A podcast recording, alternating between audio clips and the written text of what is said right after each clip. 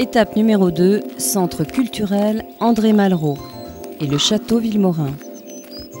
Cette étape vous conduira du centre culturel André Malraux à la place de l'église. Nous sommes maintenant au numéro 2 de la rue d'Estienne d'Orve, devant le château Villemorin qui date du XVIIe siècle. Mais il est difficile de déterminer ce qui subsiste de cette époque. La tradition affirme que Louis XIV le fit construire pour en faire un rendez-vous de chasse. La façade avec son faux avant-corps surmonté d'un fronton évoque le style néoclassique de la Restauration.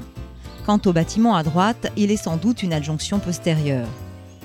Les Villemorins en devinrent propriétaires en 1815 et y résident toujours.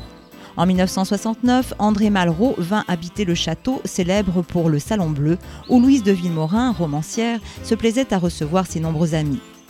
André Malraux y résida jusqu'à sa mort en 1976.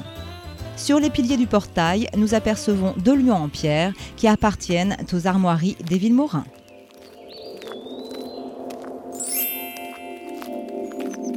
Maintenant, retournez-vous et pénétrez dans la cour du centre culturel. Mais avant d'aller plus loin, prenez le temps de vous arrêter devant la statue qui se trouve sur votre gauche.